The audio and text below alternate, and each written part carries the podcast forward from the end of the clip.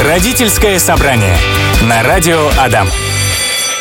Ну что, друзья, как всегда по понедельникам здесь на Радио Адам родительское собрание. Сегодня необычная программа. Сегодня у меня в гостях Мария Видеман, руководитель поисково-спасательного отряда «Регион-18». Мария, здравствуйте. Добрый день всем. А, ну, давайте начнем с самого начала. Я уже так немножко проанонсировала тему, да, э, на которую мы сегодня говорим. Почему пропадают дети, как э, это случается и что делать. И, собственно, давайте со статистики начнем. Сколько детей пропадает за год, а, сколько из них находится? Статистика на самом деле пугающая. Ежегодно в России пропадает порядка 45 тысяч детей. То есть каждые 12 минут в России пропадает ребенок. То есть каждый день это около 120 детей. А, к счастью, порядка 95% из них находятся живыми, целыми, невредимыми. Но, к сожалению, ежегодно от 2 до 4 тысяч детей либо не находятся, либо находятся погибшими. Причины, разумеется, разные, но тем не менее вот такая, такие цифры, страшные цифры. 2-4 тысячи детей, то есть представляете, да, по всей стране это несколько школ полностью вот, да, укомплектованных, это вот такое вот количество. Да, я как мама семилетней дочки, конечно, но не могу без содрогания внутреннего говорить об этом и слушать вас. И это, конечно, ну, такие страшные цифры. А вообще, как действовать родителю, если ребенок вдруг не вернулся вовремя из школы, не отвечает на телефон или телефон вообще выключен? Отличный вопрос. Э, на самом деле, почему-то нам всем, всем нам, родителям, кажется, что это происходит где-то там, да. где-то в телевизоре, где-то в интернете. Мы пахаем, поухаем, пройдем мимо, потому что мы убеждены, что нас это никогда не коснется. Точно. А, к сожалению, на самом деле, рано или поздно абсолютно каждый родитель столкнется с тем, что ребенок вовремя не вернулся домой и не выходит на связь. И, конечно, это всегда внезапно, это всегда как снег на голову, и э, мы в растерянности, что делать, как действовать, куда бежать, естественно, начинается паника. Первое и главное, что я хочу сказать, закона о трех сутках не существует. Ага. Люди почему-то вот э, твердо убеждены, я не знаю, кто и когда им вбил это в голову. Кинематограф. Я думаю, что да, это да. все пошло из советских фильмов, но тем не менее этого э, закона нет. Как только у вас появился повод для беспокойства, естественно, следует сразу же начать бить тревогу. А здесь я вот немножко скажу, что да, на прошлой неделе, всю прошлую неделю, каждый день, э, дважды даже в день я проводила э, ну, принимала участие в общешкольных родительских собраниях. То есть так. это родители всей школы собирались, да, это огромный актовый зал, полностью забитый. Э, мы тоже с ними поднимали эту тему. И э, что я хочу сказать, самый главный вопрос, вот вы сейчас себе, мамы и папы, честно его задайте, может быть, напишите нам в комментариях, да, а, вот представьте прямо сейчас, вот сию секунду, здесь и сейчас ваш ребенок вовремя не вернулся домой и перестал выходить на связь. Да, я понимаю, это как бы... Это очень очень не хочется на себя это мерить, но э, лучше здесь и сейчас, да, поработать вот эту вот ошибку. Какую фотографию вы предоставите в полицию? Я объясню, почему вопрос я строю именно так. Потому что э, самое первое, что э, как, как вообще строится работа. Когда пропадает ребенок, самое первое, полиция берет его фотографию. Эта фотография как раз-таки, да, она расходится по всем там э, э, по всем экипажам, по всем там э, пешим, по всем автомобильным патрулям э, ППС, по добровольцам, да, по поисковым отрядам, везде сразу же фотография, которую вы предоставите. И, как правило, в большинстве случаев нам дают фотографию, что вот он сидит там где-то в июне на верблюде в кепке в солнечных очках, но вот он почти не изменился, мы видим один носик. Либо вот он там третий слева в четвертом ряду в костюме mm-hmm. зайчика, и мы видим одни бровки, да. И вот представьте, мы эти бровки и носик узнаем только с, на расстоянии вытянутой руки, и то не факт, да. Либо вот эту вот курточку шапочку с вот этой вот шапочкой, в которой сейчас э, идет ваш ребенок. Э, такого, конечно, по такой фотографии ребенка мы узнаем из другого конца улицы и на э, видеокамеры там наблюдения, да, с в, в отвратительном качестве. Еще где-то. Где ну, угодно, да, да. конечно. Поэтому это очень-очень важно. И сразу же говорят, так у него столько одежды, я же не могу все перефотографировать. Но давайте мы будем честными.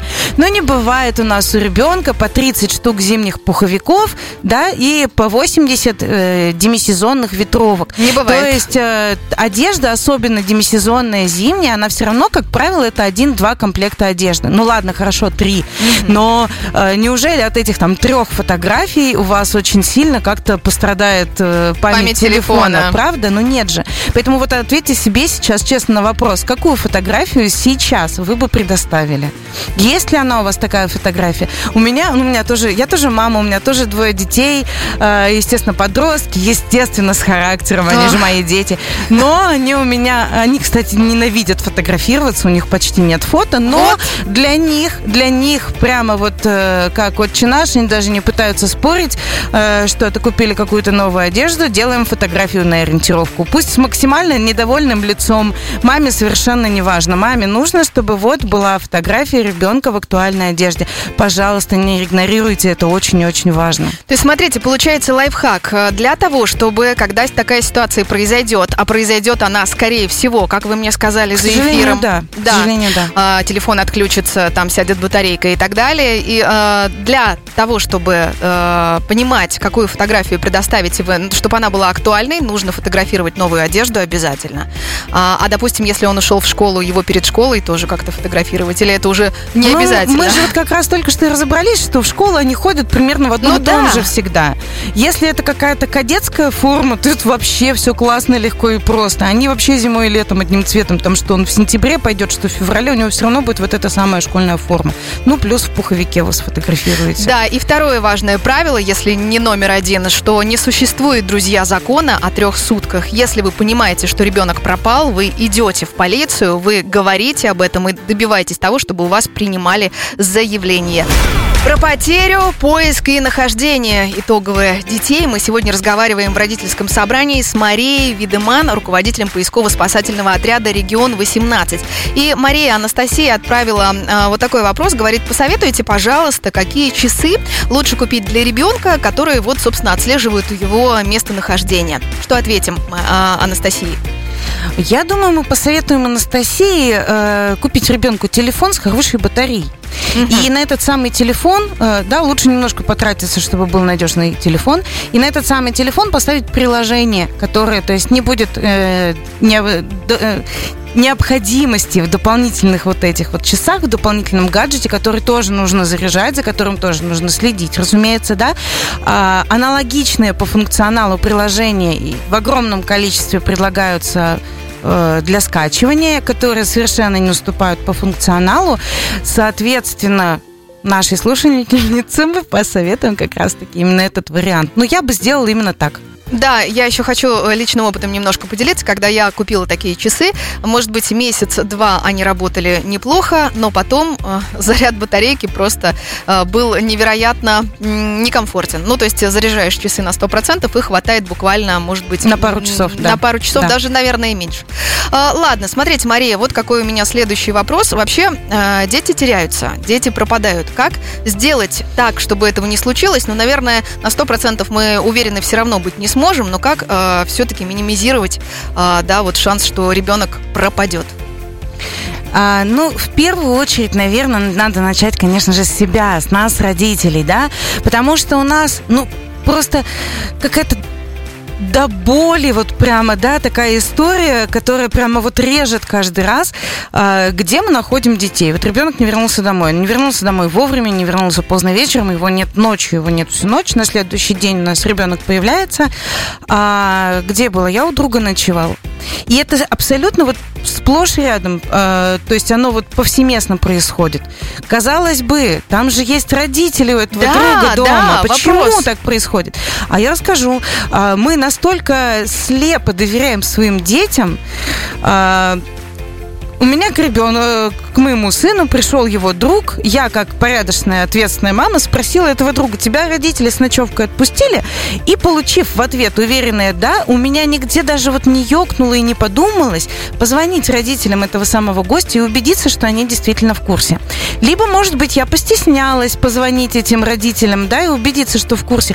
Вот как бы вроде бы банально звучит и нелепо, звучит нелепо, но э, я вам хочу сказать, что это совершенно благополучные семьи с достаточно ответственными родителями. И это постоянно происходит именно так. Мамы и папы, мои хорошие, я очень хочу вас попросить, если к вашим э, детям приходят их друзья и остаются с ночевой, либо просто засиживаются допоздна, там, не знаю, не играют на компьютере, они сидят, пьют чай, чем угодно они заняты, позвоните э, родителям этого гостя и убедитесь, что они действительно в курсе, что ребенок у вас. Потому что весь город стоит на ушах, а мы тоже хотим иногда заходить домой. У нас да. тоже есть семьи, дети, я вам раскрою тайну. Вот, но... Э, во-первых, это ни в коем случае не будет дурным тоном да, с вашей стороны. Наоборот, это укрепит к вам доверие со стороны родителей этого самого э, гостя, этого самого друга, да. Э, ну и еще один аргумент, согласитесь, будет не лишним быть на связи с родителями друзей вашего ребенка, знать их контакты, знать их номер телефона, ну и вообще с ними познакомиться, потому что подавляющее большинство родителей не может даже сказать э, имен, номеров телефонов, адресов э, родителей, друзей своих детей детей. Слушайте, мне вообще странно слышать, когда вы рассказываете истории, что там кто-то что-то стесняется, позвонить, сообщить. Но это же элементарно, мне кажется. Если, вот всем это кажется Если чужой ребенок пришел к моему ребенку в гости, и они сидят 2, 3, 4 часа, то это естественно, что я звоню маме того ребенка и говорю, привет, ты в курсе, что твой у нас? Если что, это же нормально. Ладно, э, собственно, почему это происходит? И э, вторая часть вопроса, как ведутся поиски детей. Давайте начнем с первой. Почему это происходит? Да причин здесь огромное множество. Если это школьники, то начиная от... Кстати, давайте вот начнем с того, что э, есть такой стереотип, пропадают дети из неблагополучных семей, из каких-то. А-а, вообще совсем нет, абсолютно. Э, ребят, даже здесь нельзя сказать, что в процентах таких детей больше. Да нет. Э, Нам просто удобно так думать. Часто. Ну, пожалуй, да, пожалуй, да. Может быть, мы этим себя успокаиваем, зато потом, да, случится что, и нам как снег на голову. Как так мой такой весь хороший да. э, ребенок меня такого хорошего, замечательного, да, с нами такого не могло случиться. Да ничего подобного. О чем мы говорили? Почему это происходит? Классно. Вот мы пытаемся Почему это происходит? Да. А, причин огромное множество. Может быть, ребенок получил двойку, он боится идти домой, боится вам об этом сказать. Может быть, ребенок банально заигрался, он сидит, у них там такая интересная партия в этих их вот интернетах, компьютерах, да, да. и так далее. Вот им просто интересно, он увлекся. И у него, то есть это даже, знаете, это не, не цель сбежать, это вот, ну, такое немножечко э, безалаберность, может быть, да, это не, не обвинительное даже слово сейчас, это обычная характеристика обычного ребенка.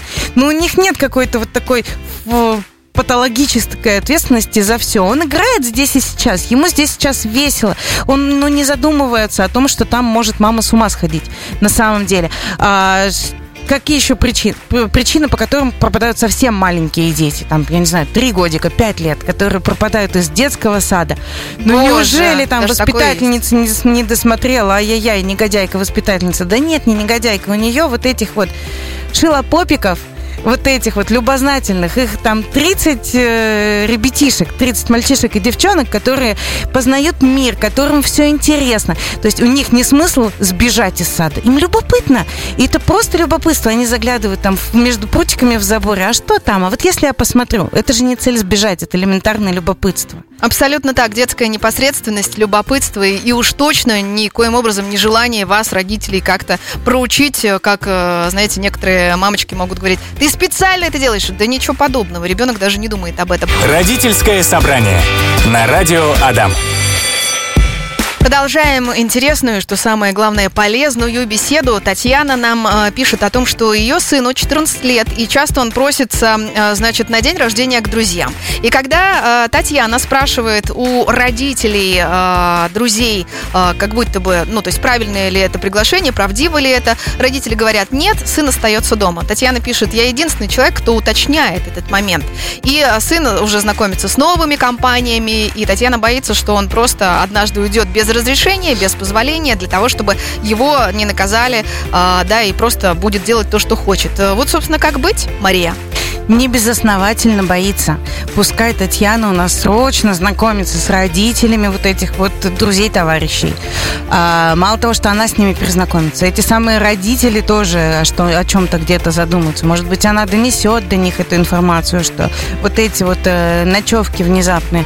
Я даже не удивлюсь, если кто-то из друзей э, этого товарища уже был у нас на ориентировках, возможно. Ага. Но, скорее всего, конечно, это не исключаю совершенно такой вариант. Поэтому знакомимся скорее, знакомимся с родителями, представляемся им, а, берем их номера телефонов и находимся на связи. Угу. Смотрите, Александр, на нашу с вами историю о том, что э, покупаете, купите ребенку хороший телефон с хорошей батареей и установите туда а, нужное приложение, он говорит, да, ну ладно вам, какой телефон, ребенок его разобьет, потеряет и так далее и тому подобное. Что Александру можем ответить?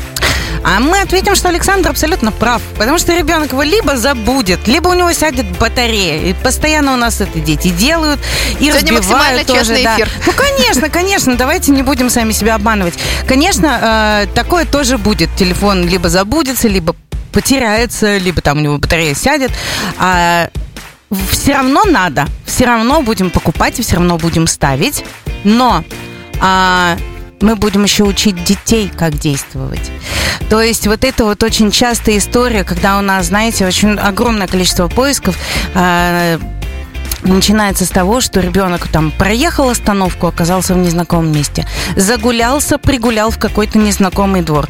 Батарея на телефоне села, либо телефона не было с собой вовсе. Вот, и здесь начинаются вот эти вот как раз ошибки детей, которые, ну, грубо скажем, да, но честно, не надрессированы, как вести себя в подобных ситуациях. И большинство из этих детей пытаются вернуться в этот момент домой самостоятельно, тем самым а, теряясь еще надежнее, еще дальше. Ситуацию. Конечно, конечно. Поэтому Поэтому нужно с детьми заниматься и будет классно, если у нас во время эфира еще будет минутка, будет возможность вернуться к этому поподробнее. Мы же все, кажется, учим детей э, своих, да, там и про незнакомцев, и про все вот это вот. А почему они этого не знают, то у нас все поголовно. А, на самом деле родители, когда ответы своих детей слышат на вопросы, которые я им задаю, родители с огромными глазами сползают по стенке. Вот, э, потому что Оказывается, учим-то мы неправильно правильному, вот. но учим неправильно. Как до детей достучаться, что нужно делать, что делать нельзя ни в коем случае. Я предлагаю вот к этому вопросу еще попозже Ой, это вернуться. очень интересно, конечно же. Я хотела как раз спросить, вот если я, как мама, говорю своему ребенку, ну ты понимаешь, что когда случается такая ситуация, я не могу до тебя зазвониться, там еще что-то, да, дописаться, я очень сильно начинаю переживать. И я могу сказать ей об этом, не знаю, за жизнь 500 раз. Но это не значит ведь, что она э, поведет себя осознанно, максимально как взрослый человек. Правильно? Гарантии нет? Да, конечно, нет. Она же э, хоть, хоть 500 раз ей сказать, хоть 800 раз ей сказать. Она же не с целью, чтобы мама поволновалась, она же не с целью маме повредничать. Просто вот здесь она засмотрелась, я не знаю, на кошечку, пошла за этой кошечкой, что-то там где-то заигралась с подружкой, э, чем-то там увлеклась. То есть она увлечена просто в этот момент. У нее нет цели от мамы э, теряться специально, чтобы мама поволновалась. Она просто, у нее нет э, счета времени какого-то, контроля вот этого вот, что вот, ага, сейчас уже у меня мама там начинает с ума сходить. Да не думает она об этом сейчас. Ну вот я и говорю, что даже если ты это проговариваешь максимально честно, э, да, э, все равно это, ну, может не помочь. А это не поможет. Ладно, вернемся к этому. Мария, как ведутся поиски детей? Как ведутся поиски детей, зависит от обстоятельств, в которых пропал ребенок. Одно дело, если у нас есть, э, ну, давайте будем честными, подозрения на криминал. Такое тоже бывает, увы и ах, да, но мы живем вот в современных реалиях. Они таковы. Они бывают очень жестоки. Другое дело, если у нас потерялся ребенок, который шел из одной деревни в другую деревню через лес. Это другая, опять-таки, тактика mm-hmm. поиска. Третье, это если у нас ребенок совсем маленький, который убежал из детского сада. Четвертое, это ребенок-подросток, который не вернулся домой осознанно или не очень, тем не менее, да.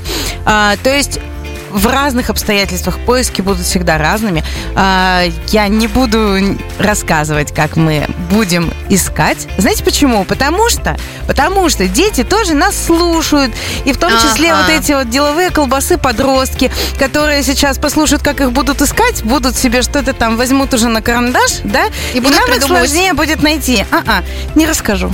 Да, я с вами полностью согласна. С, э, с точки соображения безопасности хотя бы. А, с кем больше больше должна вестись работа? С родителями или с детьми? Чтобы профилактировать, так сказать.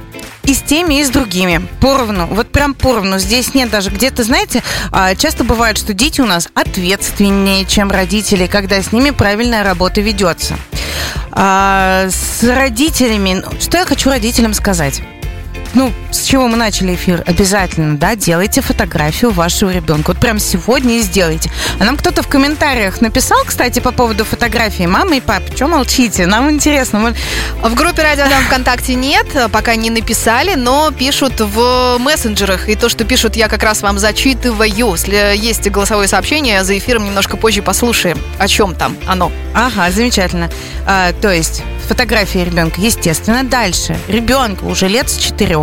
Давайте все-таки будем учить с ними ваш номер телефона. Да. Номер телефона мамы нужно знать наизусть. Абсолютно. У нас это не знают дети. Говорят, что да какой там ему 6-7 лет, да это же сложно выучить. Слушайте, я практически каждый день веду, там бываю в школах и в детских садах, веду с ними занятия. Я вижу, вижу какие длиннющие стихи выучат ваши дети даже в детском саду, там на страницу и на две. Ваш номер телефона это несколько цифр, тех цифр, которые, возможно, спасут жизнь. Учите, пожалуйста, с вашим ребенком номер телефона. Он должен его знать наизусть. Я абсолютно с вами согласна. Со своей дочкой мы выучили номер телефона, но сначала как стишок, а потом уже просто как прозу, и она его знает. Пойти-то, может быть, и каждый а, может пойти в эту профессию, но каждый ли вы везет, говорит моя гостья. А, сегодня это Мария Видыман, руководитель поисково-спасательного отряда «Регион 18». Мария, вопрос не по теме коротенький. А что самое сложное в вашей профессии, в том, чем вы занимаетесь? А, я могу сказать, что поначалу, вот поначалу, самым сложным было, наверное, справляться с эмоциями, особенно когда какие-то трагичные э, завершения поисков, да, когда это достаточно сложная работа с родственниками пропавших, которые тоже всегда, понятно, что на волнении, да, ведут себя совершенно по-разному. А сейчас уже нет. Сейчас уже, ну, как-то ты с опытом, наверное, капсулируешься от всего этого, выполняешь вот эту вот поставленную механическую задачу а, именно для того, чтобы выполнить ее качественно. Как только начинаем включать эмоции, так сразу же э, выполнение качественной поставленной задачи уходит на второй план. Подтвердят любые там медики, спасатели, э, все вот такие вот службы, да, кто связан непосредственно с э, горем людей, с, с, чья работа связана. Если мы будем переживать за каждого, во-первых, у нас у самих переживалки не, не хватит, да, а во-вторых, все-таки эмоции работе мешают. Конечно, когда приходят в отряд да, новички, естественно, они тоже на энтузиазме, естественно, они все принимают близко к сердцу. А, естественно, мы не отправляем их никогда в первые ряды, именно потому что они должны адаптироваться к этому, ко всему, да, потому что когда эмоции бегут вперед головы, хорошим это, как правило, не заканчивается. Mm-hmm. Я поняла. Ну и, конечно, а, раз я задала такой вопрос, что самое такое сложное, наверное, самое радостное в противовес, это когда все удачно и все получается. Когда получается найти. Ну да, да. Но и тут даже, знаете, это как-то, как сказать... Эм там-пам-пам. Я забыла русский язык, боже мой. А, это уже как-то, знаете, норма. То есть вот когда мы находим, это уже как бы норма. Э, здесь э, чаще всего нет какой-то уже фееричной радости. Зато, когда мы не можем найти, есть какая-то такая э, ну, может, грубо скажу, какая-то спортивная злость. То есть, Да. в, в смысле мы не можем найти? В смысле мы и не можем найти? Нет, так не, это так не работает. Сейчас все будет. Мне Вот. нравится ваш подход. А, да, Мария, мы не до конца ответили, с кем же больше все-таки должна вестись работа, с родителями или детьми. В прошлый выход мы поговорили об этом, но не до конца, не зафиналили. Она должна вестись в обоих направлениях, абсолютно точно. Просто это разная работа. А, Родителей нужно учить, как им разговаривать со своими детьми. То есть, а, давайте на примерах прям, да? А, Каждый из вас, мама и папы, э, своему ребенку говорит и уверен, кстати, что ребенок его услышал и именно так и поступит, говорит, что нельзя там никуда уходить с незнакомцами, потому что незнакомец может быть опасен. Правда же? Правда, мама и папы? Мы же все уверены, что мы донесли эту информацию до своих детей. Так вот, а, для нас очевидно, что незнакомец это любой незнакомый человек. Это для нас настолько очевидно, что нам кажется, это вот ключевой момент, что нам кажется, что и ребенку это будет очевидно тоже. На самом деле, что слышит ребенок? Ребенок слышит, что если я увижу какого-то злого страшного дяденьку в черном плаще, Да-да-да-да-да. в какой-то шляпе с э, какими-то вот такими... Ну, то есть они описывают мультяшного злодея. Вот с ним они не пойдут. А вот этот вот дяденька, который в опрятно одет, который в хорошем красивом костюме, на красивой машине, у которого в руках плюшевый мишка, он не может быть опасным, потому что э, у плохого человека не может быть плюшевого мишки. Они совершенно спокойно пойдут с абсолютно любым взрослым, более-менее опрятно одетым. А, тем более они пойдут всегда там с женщиной, э, с старичком. Кстати, в старички, оказывается, наши дети, особенно там до э, 7-8-летнего возраста, записывают 50-летних мужчин. Понимаете, да? М, О чем речь? Да. Вот, это во-первых. То есть э, здесь мы неправильно доносим информацию. А, что мы еще делаем неправильно? Мы либо запрещаем, либо запугиваем. Да? То есть эм, давайте вспомним себя. Когда нам мама говорила, я тебе запрещаю ходить там за гаражи или лезть вот в эту вот заброшку. И все такие, ага, мам, хорошо, я не пойду, и не шли, да? Ну вот есть такие люди, я а таких не знаю. А как надо? Нужно менять мышление о собственной безопасности. То же самое касается запугивания. Не ходи туда, там ждут неприятности. Но об этом вот святая классика прямо. Это вот э, фраза вот эта вот из Как мультика. она не не- они же ждут, Да. конечно. Это же не из головы, ой, не с луны свалилось. Это вот действительно так и происходит. Когда мы запрещаем либо запугиваем, мы никогда в жизни этого результата не добьемся. Поэтому менять мышление детей о собственной безопасности. Проигрывать с ними какие-то ситуации, чтобы они не растерялись.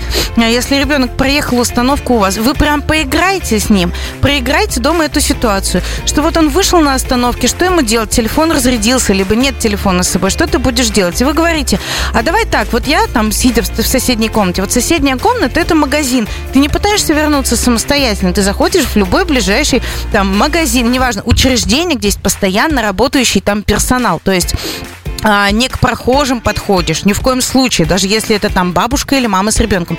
Ты идешь в а, какое-то учреждение, подходишь там к администратору, к охраннику, ну то есть кому-то из сотрудников, Кассиру. Неважно, конечно. И говоришь, что я потерялся, можно, пожалуйста, от вас позвонить маме. Никто и никогда в жизни тебе не откажет. Естественно, дети стесняются это сделать, если для них это в новинку. Если они дома уже в это поиграли, они просто повторяют то, во что они уже поиграли. Им весело. То есть, понимаете, это такой момент игры, что здесь есть такой момент, ага, ты смог, значит, ты выиграл. Соответственно, когда они в жизни, в реальной с этим столкнутся, он тоже, ага, я поиграю сейчас и опять выиграю. То есть не, не- уже не страх вот этот, а интерес, Да. что я сейчас сделаю правильно. Абсолютно согласна. Мария, ну, э, я знаю, что есть у вас истории, их много, с хорошим финалом, когда дети все-таки нашлись, может быть, через э, годы. Расскажите, пожалуйста. А, давайте приведем такую, знаете, очень показательную историю. А, нет, не через годы, в тот же день, практически. А, ну, нет, не практически в тот же день, но она очень, наверное, запала так э, в душу, не только мне, многим. Э, 8 марта.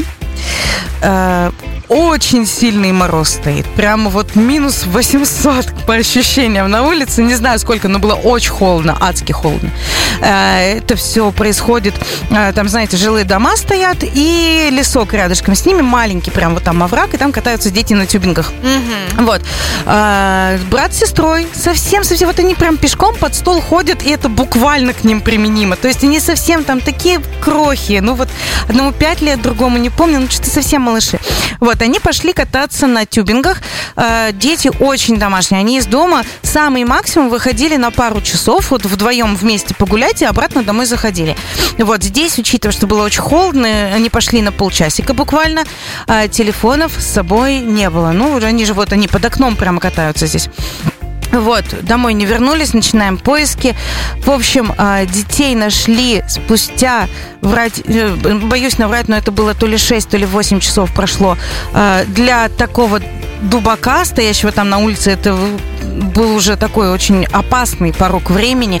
Нашли их э, в подъезде. Вы знаете, в новостройках есть вот эти вот отсеки, э, как объяснить, как технические входы в, со, со стороны балконов. Ага. То есть там температура как на улице. Что произошло? Они реально погуляли полчаса. Они собрались идти домой, но они были очень замерзшие. То есть там руки у них не шевелились. Они решили в ближайший подъезд зайти, просто погреться пять минуточек. Так. Вот, зашли в этот ближайший подъезд, поднялись на второй этаж, ну, отогреться. Кто-то, видимо, заходил, открывал дверь, не испугались, и они пошли вот в этот э, отсек как раз технический. Дверь поддалась, туда они ее открыли, зайти смогли, а обратно у них уже не хватило силы дернуть на себя ручку двери. Вот когда мы их нашли, э, кто кто разбирается, да, чтобы не говорить это вслух, дети уже засыпали. Они сказали, что они уже перестали мерзнуть. Те, кто как бы э, немножечко плюс-минус в теме, они понимают, что это значит. То есть там э, все уже было прямо действительно на грани, еще бы полчаса, и было бы поздно, мы бы опоздали. Вот, к счастью, успели. У детей не было с собой телефона. Они не могли позвать на помощь. То есть они не могли, не смогли открыть дверь из этого технического помещения. Сначала они мерзли, прижимались друг к дружке. Там по температуре температура, как на улице. А потом начали засыпать. Мария, я благодарю вас за интересную, полезную беседу. Сейчас, когда вы рассказывали эту историю, конечно, мое сердце ушло в пятки, и внутри у меня такая дрожь, ну, потому что все мы а, мамы, да, у кого есть дети, понимают, о чем вы говорите. Я благодарю вас за сегодняшнюю беседу. Желаю вам хорошего дня, желаю вам почаще пить горячий чай с конфетками и не только. Кофе же, кофе. А, кофе, ну, отлично, значит, кофе. Э, сегодня, друзья, у нас в программе «Родительское собрание» была Мария Видеман, руководитель поисково-спасательного спасательного отряда «Регион-18». Спасибо, Мария. Хорошего дня. Родительское собрание на радио Адам.